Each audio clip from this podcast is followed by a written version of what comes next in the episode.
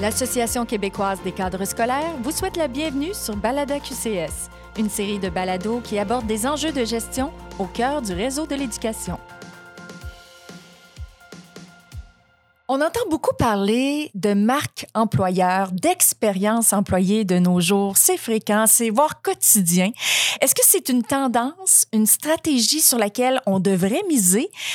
On le sait, on est en contexte de rareté, de pénurie de main-d'œuvre. Le recrutement, ça exige beaucoup de temps, voire de la créativité de la part des gestionnaires. Et si on réfléchissait aujourd'hui à nos pratiques pour conserver, mais surtout pour fidéliser nos employés, comment on s'y prendrait?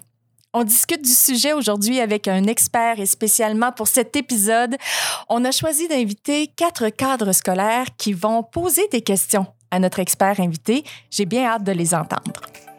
À partir du moment où le leader euh, démontre euh, sa vision et là où il veut aller et, et euh, qui a pris la peine, en plus de consulter ces gens, de, les impliquer dans les réflexions, mais à partir de ce moment-là, ben, les gens savent vers où ramer et ont envie de ramer vers là, puis ont envie de se diriger vers là de la meilleure façon possible. Martin Lafrance est directeur conseil ressources humaines, service de conseil chez Raymond Chabot Grant Thornton. Martin, parlez-nous de votre rôle exactement parce que quand on pense à Raymond Chabot Grant Thornton, ça sonne pas mal firme de comptable. Et là, je me demande, c'est quoi votre lien aujourd'hui? Quelle est vraiment euh, la raison pour laquelle on vous a invité avec notre thématique? Bien, pour la petite histoire, bonjour euh, Taïna.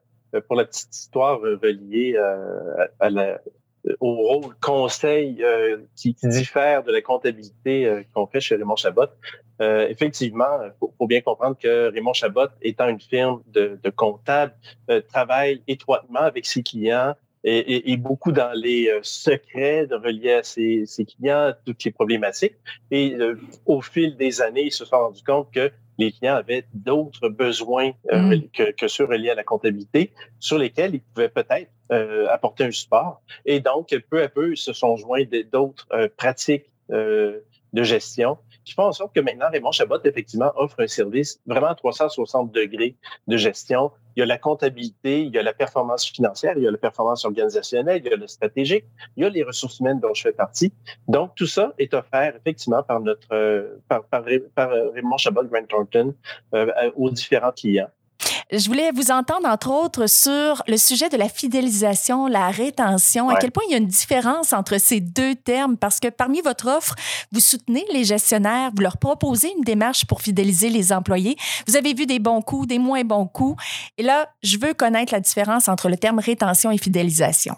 Bien, merci de me donner cette occasion-là. si vous me permettez, je vais même faire euh, avant un petit, euh, euh, un petit détour en, en, en euh, en revenant sur euh, l'introduction que vous avez faite en disant est-ce que est-ce que c'est des modes? On parle de, de mobilisation, on parle de, de on parle d'expérience employée, on parle de marque employeur. Euh, au bout du compte, euh, il y a les, les, dans les dans tous les concepts de gestion, il y a toujours de l'évolution qui continue à se faire et, et on peut quand même considérer que c'est dans le même, c'est dans la même évolution que quand on parle de mobilisation des employés. Quand on parlait au, il y a plusieurs années de la motivation, qu'on a fini par comprendre que la motivation était elle est intrinsèque euh, aux, gens, mais, hmm. mais, pourquoi des gens motivés peuvent devenir démotivés? Alors là, on a parlé de la mobilisation, on a parlé d'un leadership qui permet aux gens de pouvoir s'exprimer et de devenir et de devenir le meilleur, la meilleure, meilleure version d'eux-mêmes au travail.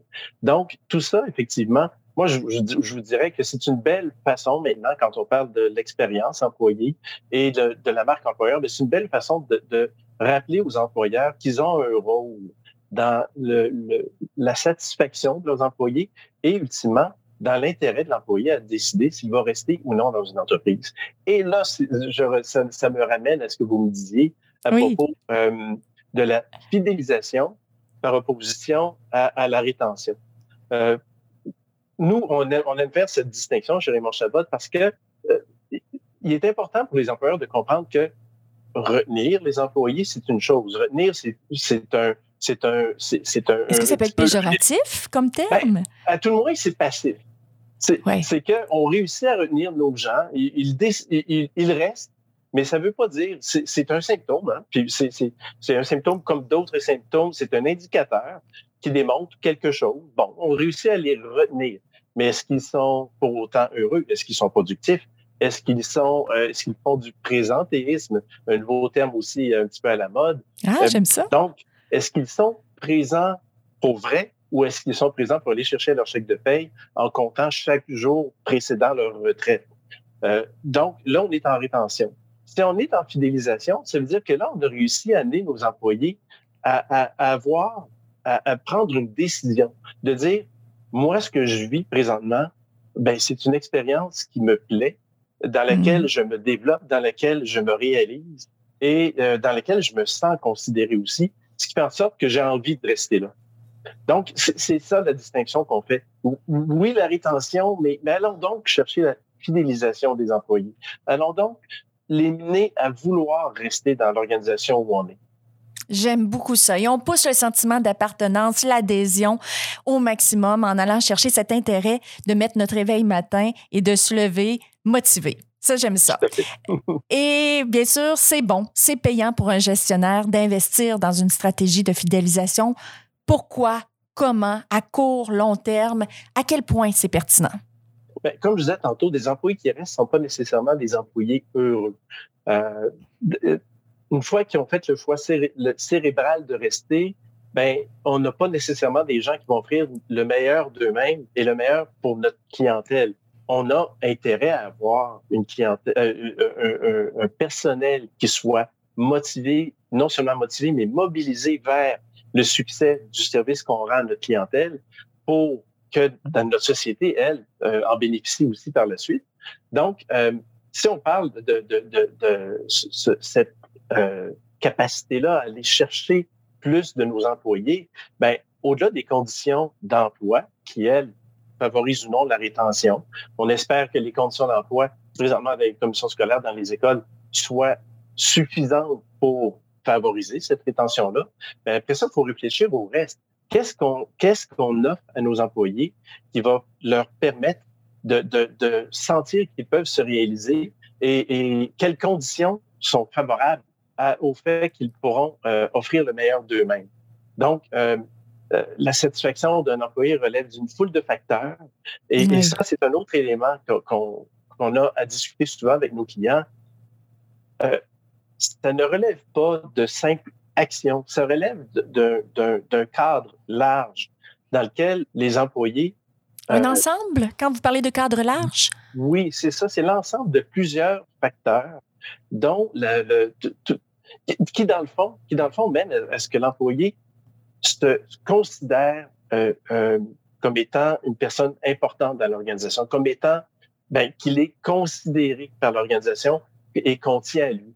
Et, et tout ça, ben, c'est pas juste le fait de, de leur donner euh, des, des, des, congés de plus. C'est pas juste le fait de dire ah oui, ben, à partir de maintenant, on, on va vous euh, donner accès à, à, un gymnase c'est beaucoup plus large que ça. Et cette considération-là ben, provient au point de départ des gestionnaires directs de ces employés-là, mais aussi de, de ce que l'organisation elle-même offre à ses employés. Mais j'aime ça, qu'est-ce que vous dites. Donc, vous êtes peut-être en train de nous expliquer que ça ne repose pas seulement sur les épaules du gestionnaire de s'intéresser à la fidélisation du personnel. Non, c'est effectivement, c'est un, euh, c'est organisationnel, c'est donc, ça, ça part d'en haut. Le, le, leader de l'organisation, lui, doit avoir euh, une image de ce qu'est euh, une gestion qui, qui, qui sera euh, favorable pour ces gens et doit ensuite la faire descendre à, ces gens. Il a la responsabilité de s'assurer que ces gestionnaires de premier niveau comprennent le, sa vision à lui et l'appliquent dans leur gestion au quotidien auprès de leurs gens. Et, et, et tout ça, ben, doit passer par la considération qu'on démontre à nos employés. Qu'est-ce qu'on veut dire quand on travaille la marque employeur, quand une organisation part de zéro à 50 à 100 veut se renouveler complètement? Qu'est-ce qui se passe?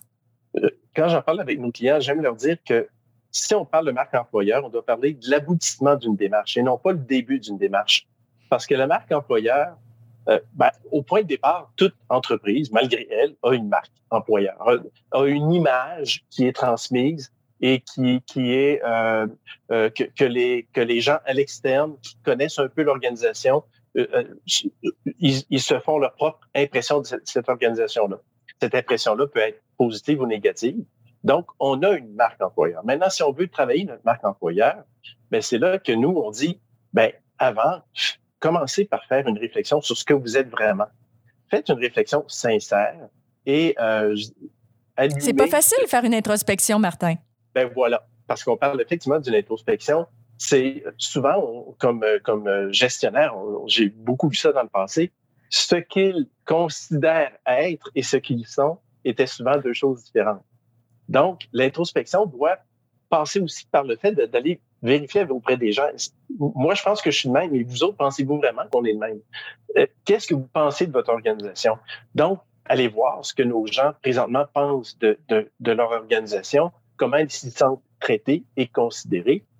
Et là, ben voir, OK, ben là, je, je, je comprends maintenant qu'il y a peut-être un écart entre ce que je, je pensais qu'on était et, ce qu'on est vraiment. On va essayer de combler cet écart-là. Donc, c'est une réflexion qui se fait avec nos gens. Ça se fait pas dans un bureau entre trois gestionnaires qui, eux, disent, nous autres, on va déterminer ce, ce qu'on est puis ce qu'on ce qu'on va, euh, euh, ce qu'on va afficher au monde par notre marque employeur. Aller chercher le point de vue à l'interne, mais aussi à l'externe. Donc, on ne regarde pas seulement l'arbre, on prend un pas de recul pour voir la forêt en entier. Tout à fait. Tout à fait. Puis voir, euh, à partir du moment qu'on, se rend compte qu'on rayonne peut-être pas de façon aussi favorable qu'on le pensait, bien là, déterminer euh, voir, voir comment on peut euh, changer ce rayonnement-là. Parce qu'une fois qu'on aura vraiment porté des actions concrètes pour améliorer les choses, il ben, faut que ça rayonne fortement. Faut, donc, ah oui, il faut passer à l'action. Communication à faire. Exact. Et c'est là que la marque employeur prend son sens marketing. L'entreprise, l'organisation qui a pris la peine de se donner un, un cadre favorable euh, pour, euh, pour, pour le bien-être des employés, ça vaut la peine de le faire rayonner, de le faire voir aux gens. Donc là, on est dans un effort de communication marketing. Et, c'est pour ça que je parle de l'aboutissement. On a toute une démarche à faire et qui mène à dire, je pense qu'on a quelque chose de beau à montrer. Ben, faisons-le rayonner. Comme vous disiez il y a quelques années, on parlait de mobilisation, de motivation. On voyait l'étape de baby-foot apparaître dans les salles de personnel. Euh, il y avait plein d'idées pour innover, pour essayer d'attirer euh, les gens. Est-ce que c'est encore tendance, ça, la salle de billard? Vous parliez de créer un gymnase euh, il y a quelques minutes. Est-ce que c'est la bonne façon de fidéliser nos troupes? Bien, j'aime pas m'arrêter à, à des actions spécifiques comme ça. Pour moi, ça, ça doit faire partie de la culture qu'on veut avoir ou qu'on a comme entreprise. À partir du moment où l'entreprise veut euh, se, se, donner une culture qui serait plus euh, ludique, euh, comme on le voit entre autres les entreprises euh, euh, reliées à l'informatique, euh, souvent travaillent beaucoup ce côté-là. Ils savent, ils ont compris que pour générer la créativité de leurs gens, ils ont intérêt à donner un, un, un, encadrement plus ludique. Bon, ben, eux autres vont aller beaucoup plus vers les jeux comme ça, des tables de baby-foot, des petits salons où les gens se reposent, parlent entre eux. Euh, mais d'autres cultures peuvent ne pas être favorables à ça. On n'a pas besoin de ça. Et, et c'est là que je reviens vous dire, décidez pas pour les employés ce qu'ils veulent. Vous, oui, vous mettez, vous, vous, investissez beaucoup d'argent présentement, là, c'est beau, c'est fin, mais c'est peut-être même pas ce qu'ils veulent. Avez-vous des exemples? Pour nous, des, des entreprises qui euh, ne sont pas nécessairement allées sonder euh, le personnel pour savoir qu'est-ce qui les ben, intéressait? ce que j'ai vécu, ça, a été ça. Une entreprise qui a choisi effectivement d'installer de, de, un beau gymnase euh, euh, au deuxième étage, bien, bien équipé. Puis pour moi, c'était génial, mais pour la plus grande portion des employés, ils l'ont jamais utilisé. Et ah! lorsqu'ils en parlaient, ben, ils avaient un petit peu une amertume de dire, c'est bien beau, ils mettent bien de l'argent pour certaines choses qui, eux autres, les intéressent. Mais nous autres, là, moi, ça m'intéresse pas un gymnase. Par contre, il y a d'autres éléments qui m'auraient intéressé. Alors, l'entreprise n'a pas pris la peine de sonder ces gens, de voir qu'est-ce qui vous plairait. Ils ont décidé, non, j'ai un cadeau à donner. C'est moi qui, toujours bien moi qui vais décider c'est quoi le cadeau que je donne. Mais, mais quand tu es un gestionnaire d'entreprise, tu ne veux pas penser comme ça. Il faut que tu penses à ce qui va plaire, ce qui va apporter quelque chose, un plus-value à l'ensemble des employés le plus possible. On peut pas plaire à tout le monde il faut aller chercher ce qui pourra le plus plaire, de, qui aura le, meilleur rendement sur l'argent que tu mets dans, du compte. Vous parlez d'argent, je ne peux pas passer à côté. Les conditions de travail, est-ce que ça a vraiment une influence encore aujourd'hui à quel point quelqu'un va choisir une organisation plus qu'une autre? Nécessairement. Les, conditions d'emploi, on ne se fera pas croire. Là, euh, on aime bien dire parfois là, que ah, si tu euh, traites bien tes gens, si tu es une entreprise qui, qui leur offre une belle expérience, euh, ça va suffire. Mais ça prend une base minimale. Si, à partir du moment où une entreprise est compétitive dans son marché d'emploi, moi, je pense que effectivement, tout ce qui a rapport à la l'expérience employée pourra faire pour avoir un impact très rare. Mais si on n'est pas compétitif par rapport au marché, ben, on n'aura même pas cette capacité-là d'aller chercher les gens ou bien même de les retenir parce que, à un moment donné, oui, j'aime bien ça ici, mais je veux, ma vie pourrait être meilleure si je suis dans un endroit où on me donne de meilleures conditions. Donc, les conditions, je ne vous fais jamais croire que c'est pas important. Maintenant, hmm. à partir du moment où on a des conditions qui sont euh, qu'on juge de façon euh, euh, clairvoyante, de, allumée, qu'on juge comme étant euh, euh, raisonnable, euh, compétitive, ben à ce moment-là, c'est plus là qu'il faut. Euh, l'effort doit être mis ensuite sur le, le, tout ce qui a rapport à l'expérience employée, sur notre, capacité de mobiliser nos gens. J'ai l'exemple en tête d'une cliente euh, assez récente là, que, que, que, nous supportons actuellement, qui a pris la direction générale d'une organisa organisation euh, ça fait un peu plus d'un an. Et lorsqu'elle est arrivée dans cette organisation-là, c'était une équipe démobilisée, des gens qui, euh, qui étaient un petit peu rendus cyniques et voyaient leur organisation décliner. Et lorsqu'elle est arrivée, elle, elle avait, elle avait des intentions, mais elle a parlé aux gens. Alors, elle a, elle a, elle a voulu voir ce qu'ils vivaient. Elle a voulu voir aussi ce qu'il souhaitait comme organisation.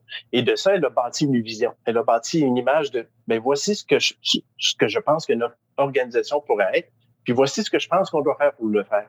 Elle a mobilisé ces gens vers cet objectif-là. Puis, vous savez, quand on, quand on veut mobiliser les gens, bon, c'est un petit peu galvaudé aussi, mais je vais le dire quand même, il faut, il faut leur donner euh, euh, une image de où on veut aller. Si on veut ramer dans le même sens, ben, il faut toujours bien savoir où on va. Alors, à partir du moment où le leader euh, démontre sa vision et là où il veut aller et, et qui a pris la peine, en plus de consulter ces gens, de, les impliquer dans les réflexions, mais à partir de ce moment-là, ben, les gens savent vers où ramer et ont envie de ramer vers là, puis ont envie de se diriger vers là de la meilleure façon possible. Bonjour, je suis Julie Soriol, conseillère en recrutement et acquisition de talents au Centre de services scolaires des Patriotes. Dans une optique d'attraction des candidatures et de fidélisation de nos employés, nous sommes très fiers d'avoir défini notre marque employeur dans la dernière année. Elle a la particularité d'émaner de la voix des employés et de refléter ce qu'ils vivent réellement au quotidien. Tout ça dans l'optique d'attirer les candidats candidates qui se sentent interpellés par elle. Pour qu'elle soit représentative, on est allé à la rencontre de nos employés via la passation d'un sondage et l'animation de groupes de discussion. Cela nous a permis de définir les piliers de notre marque et notre promesse employeur que voici. En choisissant le Centre de services scolaires des Patriotes, vous intégrez une organisation où l'évolution, les possibilités et le climat de travail bienveillant sont au cœur de notre quotidien. Le CSSP, l'espace pour grandir. Les cadres scolaires, euh, on le sait, vivent des enjeux euh, assez importants qui sont liés à la gestion des RH et dans tous les secteurs d'activité dans lesquels ils évoluent. Alors, quatre personnes se trouvent avec nous autour de la table. Donc, notre premier invité, M. David Do-Picard, directeur adjoint service des communications et des affaires publiques au Centre service scolaire de Montréal. Bonjour, David. Bonjour, merci de me recevoir. Vous savez, nous, dans les centres de services, on fait beaucoup de recrutement de masse pour des, certains corps d'emploi comme les enseignants, les psychoéducateurs. Ensuite, les, les, gens qui sont recrutés mais sont placés dans des bassins. Puis là, il y a les fameuses séances de placement, puis tout. Puis les gens peuvent pas toujours terminer leur parcours euh, affecté dans l'école de leur choix. Donc, tu sais, ça peut créer euh, de l'incertitude, ça peut être frustrant aussi, c'est déstabilisant parce que ça peut changer d'une année à l'autre. Donc, dans ce contexte-là qui est euh, hautement conventionné, comment on peut faire pour offrir à ces gens-là une meilleure expérience employée au niveau de la dotation? Vous venez de le dire, c'est hautement conventionné, normé, puis je suis certain qu'il y a une grosse portion de ça sur laquelle le gestionnaire n'a aucune, euh, aucune, aucun levier pour changer les choses. Donc, malheureusement, on doit vivre avec un contexte qui qui est possiblement peu favorable pour, pour ce groupe d'employés-là. De, par contre, ben, rendu là, il ben, faut se poser la question, où est-ce que moi, je peux avoir un impact? Est-ce que, euh, moi, évidemment, de, ma perspective, je peux pas me mettre euh, dans votre euh, situation, donc je, je, ne sais pas quels sont vos leviers, mais est-ce que moi, comme gestionnaire, j'ai des leviers sur maintenir un lien de communication régulier avec ces gens-là, le, leur permettre de, de, de, de me faire part de leurs besoins et peut-être avoir un impact sur la capacité de, de, de, de satisfaire certains de ces besoins-là. Donc, euh, aller chercher les leviers qui nous sont disponibles dans un contexte où ils sont peut-être limités, puis les leviers bougent pas beaucoup, mais au moins aller chercher le maximum de ce qu'on peut. Donc, ne pas prendre pour acquis qu'on peut rien faire, mais chercher tous, tous les éléments sur lesquels on peut avoir un impact qui pourra peut-être être positif un peu et ne pas sous-estimer l'impact positif de chaque petit geste qu'on peut poser et qu'on pose. Mmh. C'est sûr que nous aussi, ça a un impact au niveau du, du recrutement parce que notre promesse en tant qu'employeur, c'est dur de recruter quelqu'un, lui dire, ben, je peux pas te dire dans quelle école tu seras, quel sera exactement ton milieu de travail. On, peut juste lui offrir une expérience globale, tu sais, des grandes valeurs, un petit peu les grands principes qui vont guider son parcours. Donc, euh, ça représente quand même un défi de recrutement là, quand on essaie d'aller chercher des gens. Merci beaucoup. Merci à vous, David. Merci. On enchaîne avec M. Pierre Girard, directeur service des ressources informatiques au Centre service scolaire des Patriotes. Vous allez nous parler, entre autres, de votre département, de votre domaine à vous des technologies. Oui, merci beaucoup. Puis merci de nous recevoir. Le sujet est très intéressant aujourd'hui. Donc, question de situer les gens un peu. Euh, on sait que dans la société, on a un, vie, un phénomène de périmètre main vraiment important. On le voit dans les Tim Hortons, tout partout avec les jeunes puis euh, les adultes. Mais je suis porté à penser que le secteur des technologies est touché encore plus grandement. Donc, euh, pour les centres de services scolaires et les commissions scolaires. Donc, euh, les enjeux de compétition salariale avec la pandémie ont carrément explosé. Là. Moi, j'ai perdu des employés avec des primes de 25 000 là, dès qu'ils ont postulé ailleurs. Puis, le phénomène de télétravail, ça fait que ça a grandement augmenté les exigences puis les difficultés de recrutement. Donc, euh, les besoins dans les centres de services scolaires, bien, ils sont très, très grands au niveau technique. Donc, puis le nombre de finissants au niveau du collégial, au niveau des cégeps, que ce soit Maisonneuve, euh, à Rimouski et partout ailleurs, il y a très peu de finissants. Donc, j'arrive à la question pour Martin. Comment voyez-vous la situation et les stratégies adoptées dans les prochaines années, notamment au niveau de la reconnaissance de l'expérience par rapport au diplôme, puisque la difficulté vient de l'exigence des diplômes puis les gens qui ont 20 ans d'expérience, ben, c'est des ressources qui sont comme très difficiles à accéder pour nous, pour, sur le marché, pour compléter euh, nos besoins dans nos postes. Bien, cette perspective-là est intéressante, d'autant plus quand on parle que vous êtes dans un milieu scolaire pour lequel la diplomation fait partie de votre, de votre nature euh, et de votre raison d'être.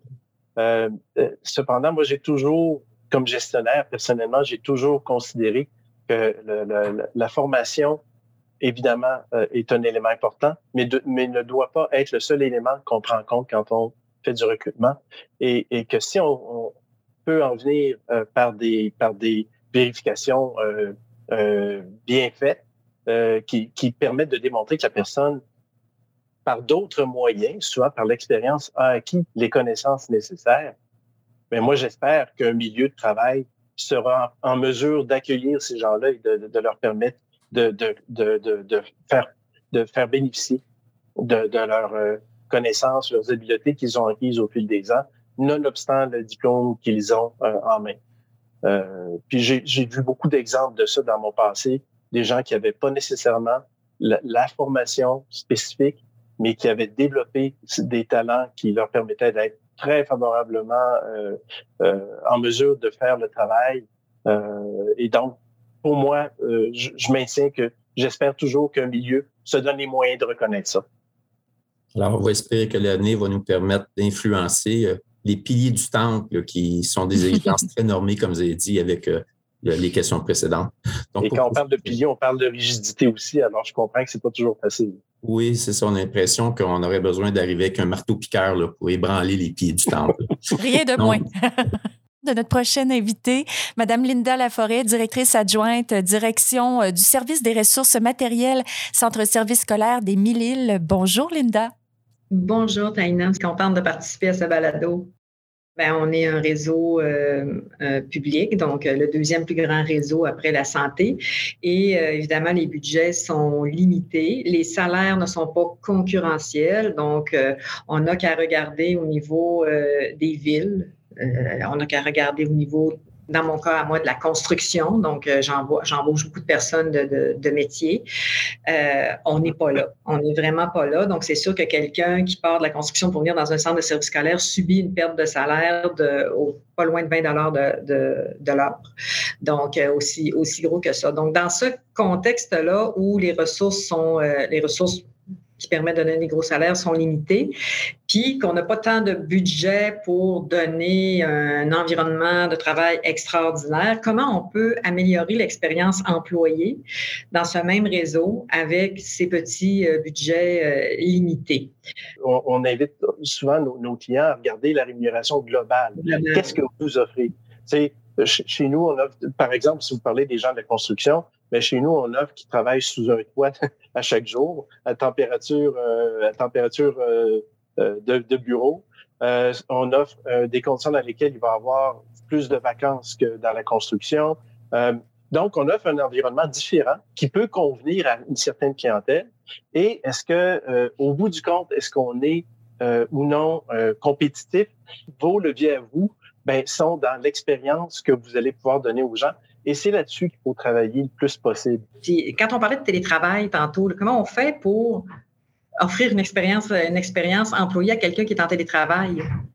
Il n'est pas sur les lieux de travail, donc il y a moins de social. Euh, euh, comment on fait pour que cette personne-là puisse garder sa, sa, motivation? Euh, puis je sais que la motivation est intrinsèque, là, mais comment on fait pour garder cette personne-là en place quand on ne la voit pas, à part de la voir sur un écran plat, là, tous les jours? Beaucoup de gestionnaires euh, ont, cette, ce regard-là relié au télétravail. Ils ont cette inquiétude-là légitime par rapport au télétravail. J'avais une équipe qui était mobilisée, les gens venaient à chaque jour, ça se parlait, il y avait beaucoup de dynamisme. Et là, je, je crains, ou j'ai, ou, ou, carrément, non seulement je crains, mais j'ai perdu une portion de ce dynamisme-là interne parce que oh, beaucoup de, gens maintenant sont au télétravail. On n'a plus cette chimie-là qui se faisait.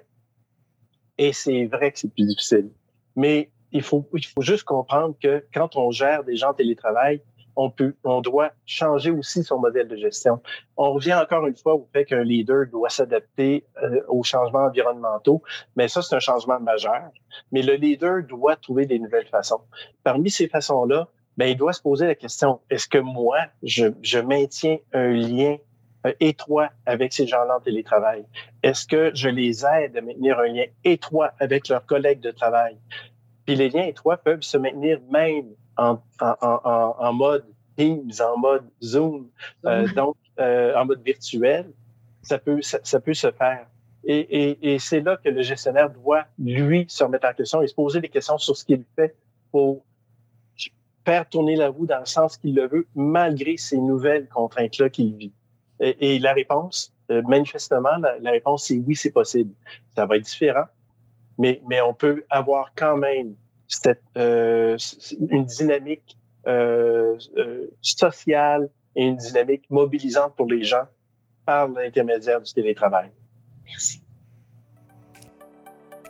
Bonjour, mon nom est Martin-Hugues Gauthier, coordonnateur en formation professionnelle pour le Centre national de conduite d'engins de chantier, CS des navigateurs. Comme organisation, afin d'être beaucoup plus attractif et la, rétention du personnel, nous avons mis en place euh, le vêtement corporatif assumé en partie par l'employeur et l'employé. Également, dans le respect des conventions collectives, nous avons mis en place des horaires modulaires ou variables. L'objectif derrière tout ça, c'est que l'employé soit heureux de rester au centre national et qu'on puisse garder une stabilité de main-d'œuvre. Notre dernier invité autour de la table, mais non le moindre, M. Tristan Lucier, directeur service des ressources humaines au Centre service scolaire de Charlevoix, qui nous parle en direct d'une si belle région. Bonjour Tristan. Donc, bonjour, bonjour Taina, bonjour euh, Martin, ça me fait plaisir d'être là aujourd'hui aussi pour le bonjour, Donc, euh, en gestion de ressources humaines, euh, c'est certain que dans nos départements, on est habitué de travailler avec des régimes collectifs de travail, donc des conventions collectives qui sont clairement imposantes. Là. C'est des documents de, de 5, 500 pages. On en a trois, trois à gérer quand on a trois accréditations, plus les cadres.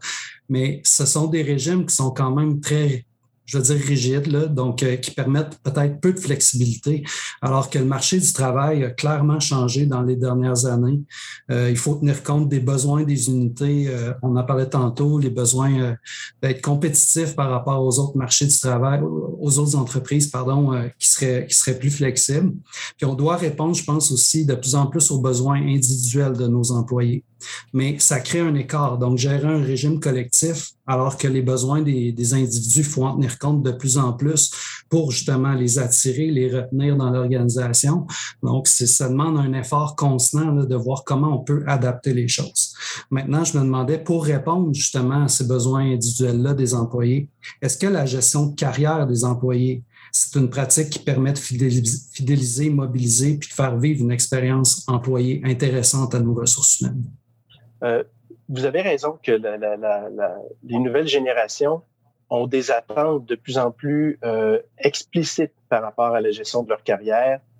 Et, je pense que c'est un peu incontournable maintenant de leur euh, de s'assurer de leur donner une capacité, un support relié à la gestion de leur carrière. Bon, maintenant, si on va dans, je ne sais pas si vous souhaitez qu'on aille un petit peu dans, dans la technique reliée à ça, mais évidemment, encore une fois, ça commence par euh, voir avec l'employé, c'est quoi ses aspirations? C'est quoi tes attentes? Tu arrives chez nous, où est-ce que tu te vois dans, à, moyen terme, puis où est-ce que tu te vois à plus long terme, puis comment tu souhaites qu'on t'aide à te développer dans ça? Une fois qu'on a obtenu ce portrait-là, ben là, on peut voir avec lui les, les, les euh, différents moyens qu'il qu'on pourra prendre pour l'aider à se développer dans ce sens-là. Et donc, se donner un plan formel de développement sur lequel il pourra travailler. Euh, évidemment, tout ça, ben, ça fait partie, il faut aussi le placer dans un contexte, comme vous disiez, très normé, très normatif, euh, alors dans lequel il faut aussi s'assurer que ben, ce plan de développement-là convient-il aux besoins de l'organisation, ce plan de développement-là convient-il à ce que le, le, le, dirigeant, le principal, le PDG, le directeur euh, est, est, prêt à accorder? Mais, mais donc, on, on, on tente à travers tout, cette, euh, toute cette structure normative-là, on tente d'aller chercher ce qui va rejoindre le plus possible les aspirations de la personne pour l'aider dans son développement, pour le mener là où il veut être à plus moyen terme et à plus long terme aussi éventuellement. Merci beaucoup. Ça me fait plaisir, Tristan. Merci Martin de vous être prêté au jeu. Merci à nos quatre invités cadres scolaires aujourd'hui, Tristan Lucier, David Do-Picard, Linda Laforêt, Pierre Girard. Merci d'avoir été des nôtres. C'était bien plaisant euh, de vous entendre et on voit que la réalité euh, diffère, mais elle est la même aussi pour chacun d'entre vous. Merci beaucoup, Martin Lafrance, directeur conseil ressources humaines, service de conseil Raymond Chabot, Grant Thornton, d'avoir été notre invité sur ce balado qui portait sur la fidélisation, la mobilisation, l'expérience employée. On a eu beaucoup de contenu, de conseils, d'idées de votre part. Merci d'avoir été avec nous. Merci, Taina, et merci à toute l'organisation. C'est un plaisir pour moi. Alors, euh, on se dit à bientôt pour un autre balada QCS. La QCS remercie le comité de perfectionnement des cadres et des gérants, ainsi que la personnel, assureurs de gros poteaux, habitations et entreprises, pour leur soutien dans la production de la série Balada QCS.